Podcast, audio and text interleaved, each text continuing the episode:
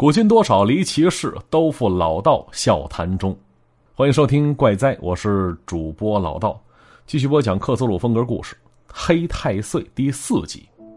上回说到，对于劳明昌来说啊，自家这老宅多多少少有些古怪，除了那股奇怪的臭味之外，还有一个谜团，显得是那么的阴森跟不祥。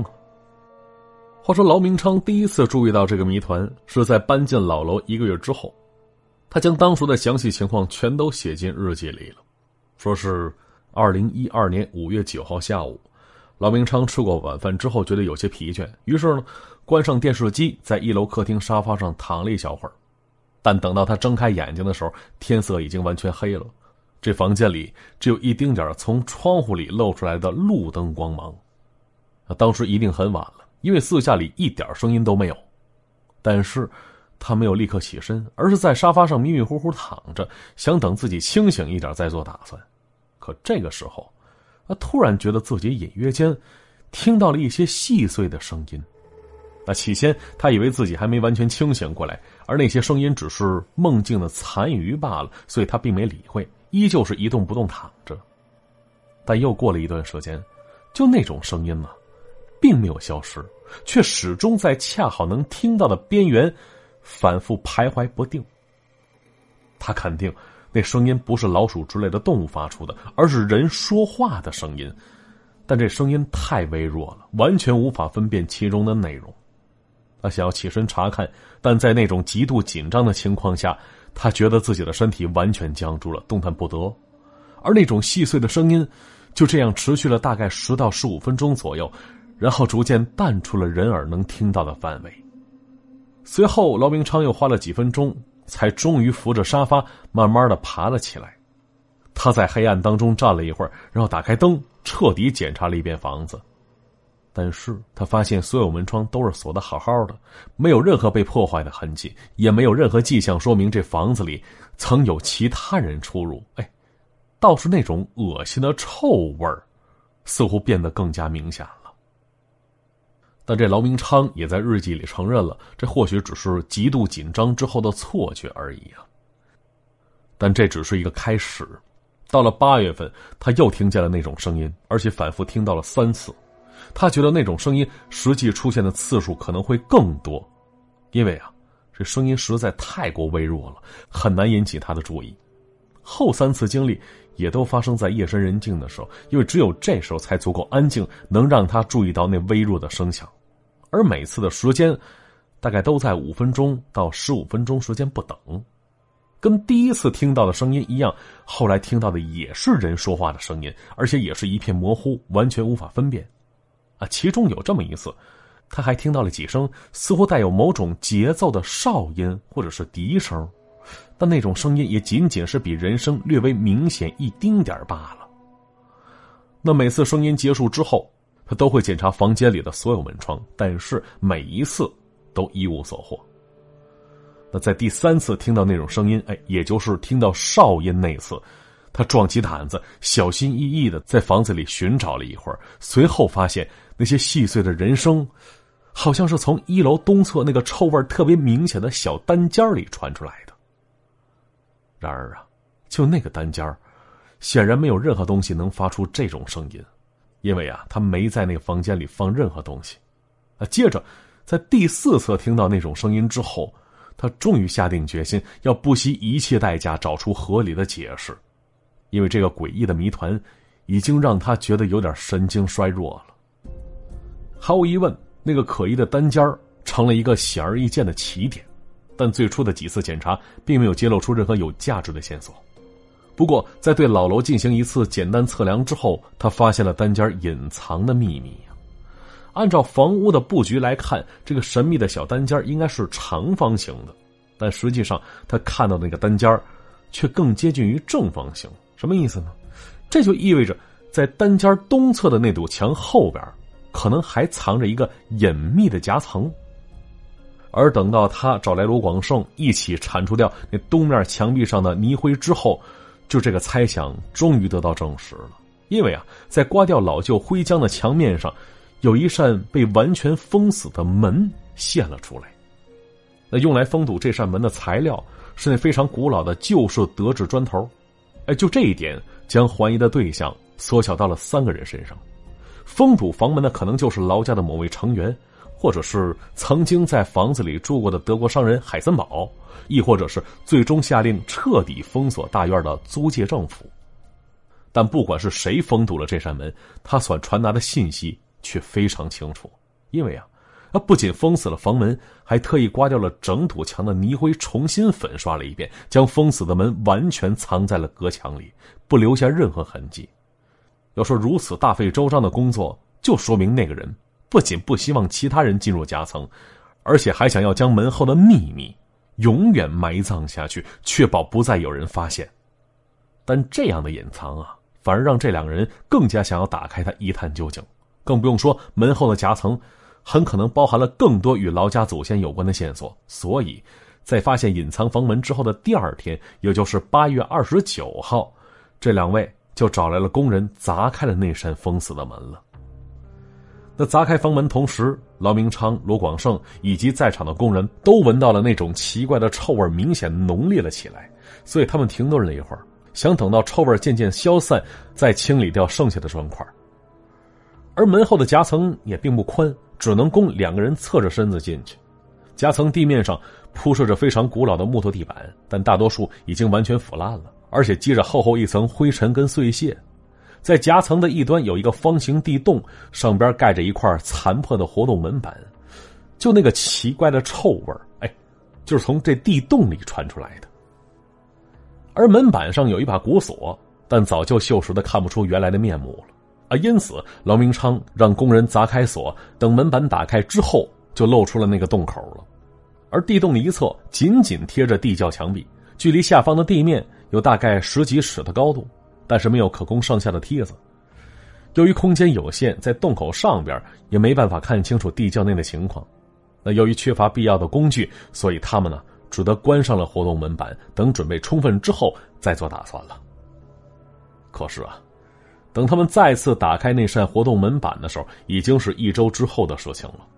从日记的内容来看，对于进地窖探查这件事儿，劳明昌抱有一些顾虑。不过他担心的倒不是什么鬼神之类的迷信故事，而是切切实实的风险。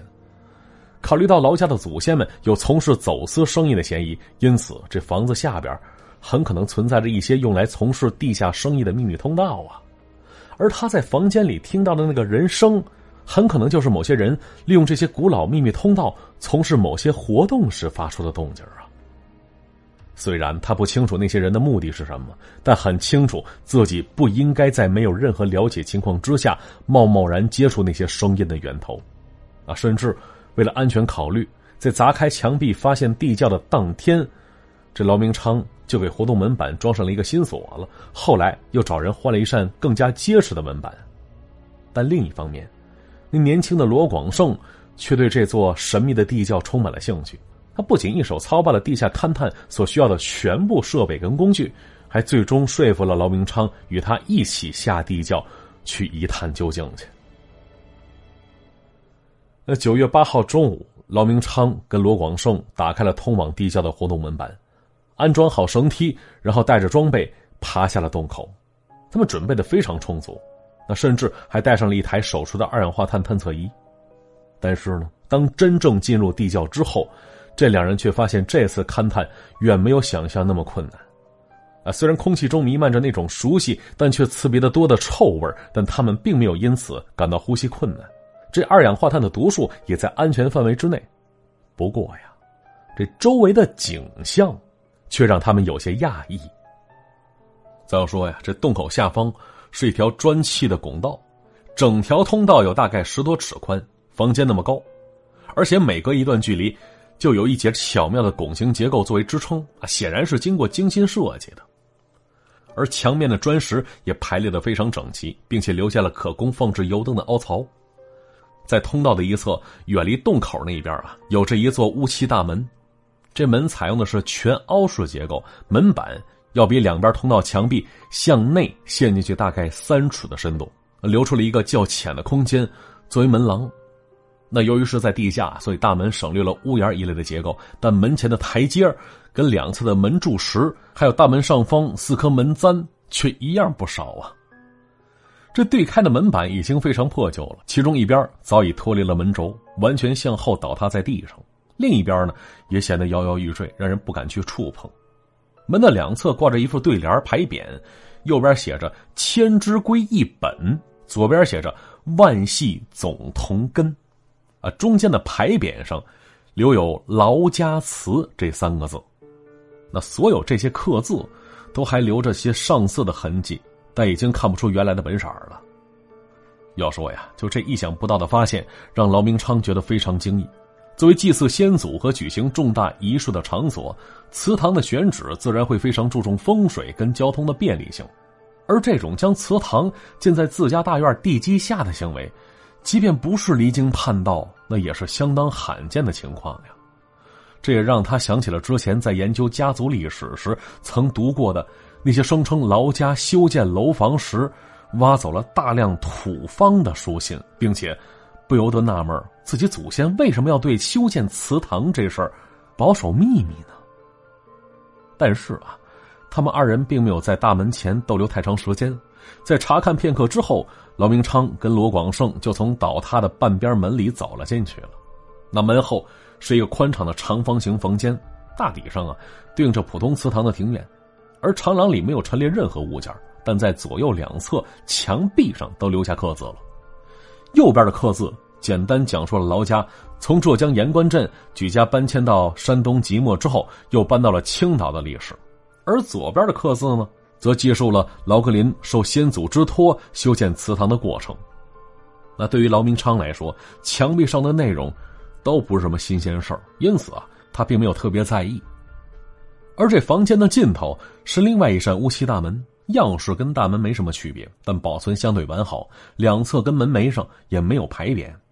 那小心推开大门，后边是一个接近正方形的房间，并且在正对大门的另一面墙上也开着个门洞那按照空间布局来看，就这个地方对应的应该是祠堂里用来祭祀先祖的享堂。但这房间里没有布置在祭祀时用来安置祖先牌位的案桌。整个空间空荡荡的，只有在中心位置上有一个凹陷下去的浅坑，这坑的直径有十多尺，深一尺多，内壁呈弧形，打磨的是非常光滑，哎，就像是一口嵌在地上的大锅似的。而坑的周围还有几块已经完全腐烂的草垫啊，像是工人在祭祀时跪拜用的似的。但劳明昌却完全想象不出这是一种什么样的祭祀啊。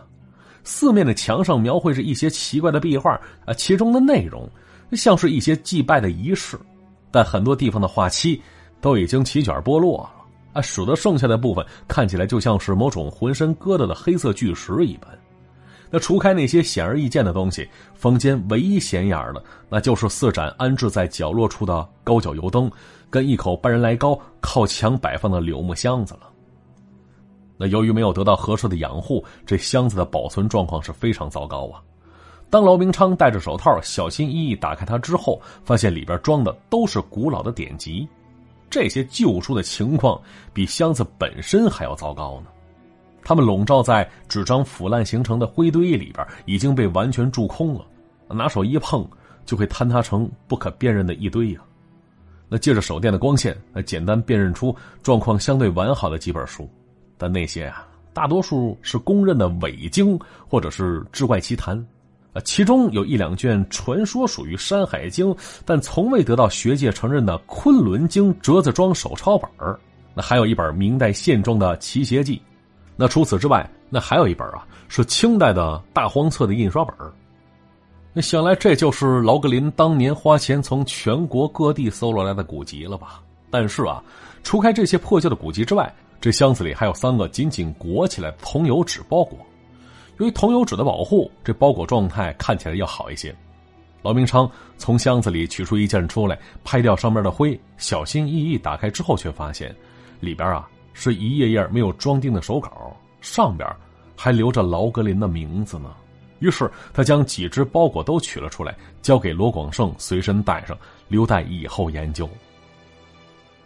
那检查过这个类似响堂的房间之后，他们穿过后边的门洞，走进了另外一条长廊。啊，这部分长廊跟之前他们经过的没什么不同，只不过呀，这次两侧墙壁上的内容都变成了一些劳氏先祖曾经达成的卓越事迹。那到了这个时候啊，这劳明昌基本上已经猜到了整个地下建筑的布局了。按照传统的三段式祠堂来推算，在这条长廊的尽头。整个建筑的最深处修建的就应该是用来安置祖先牌位的寝堂了，这让他在推开最后那扇乌漆大门时，感到了难以言说的紧张跟激动啊！对他来说，这扇门后的东西，仿佛就是他研究家族历史的一种奖赏。什么呢？以一个子孙而非研究者的身份，觐见自己的祖先呢？话说，当时手电筒照亮了一个跟响堂差不多大的房间，他们两人看到房间另外三面耸立着用夯实泥土与石板搭建的阶梯，同时，他们两人也倒吸了一口凉气呀。就这些阶梯最靠外的一级有齐腰高，阶梯一级一级的往上延伸，最后几乎已经碰到了地窖的天花板上了。那他们组成一个巨大的凹字形。后来，这劳明昌与罗广胜再度谈起这一幕时，罗广胜说：“哎，就像是某种巨大的礼堂坐席似的。从某种诡异的角度来说，这个比喻准确的让人恐惧，因为啊，就那些台阶上摆放的是鳞次栉比的一尊尊牌位。显然，其中有些牌位已经倒塌了，但大多数都还保持着在原先的位置上。”手电筒照射出的光芒，在这些埋葬于厚重灰尘里的牌位间，拉出了诡异变幻的长影，让人恍惚间就想到了午夜坟山上林立的墓碑一般啊！这些牌位的数量之多，远远超出了劳明昌的预计跟想象了。因为按他的估算，那里至少有一千五百个到两千尊以上的牌位，而其中每个位置都代表着一位曾经存在过的劳氏祖先。劳明昌不知道自己曾祖父究竟是如何知晓这些祖先的名字的，但是，在这种黑暗的环境里，就这种近乎阴森的展示，让他感到了莫名的畏惧跟惊慌啊！那经过三年的研究跟调查，他所熟悉的祖先名字尚不足百位呢，而在这个阴森的宗祠里边，最多只有小小的一角罢了。呃，更多的名字留给他的只有彻底的陌生。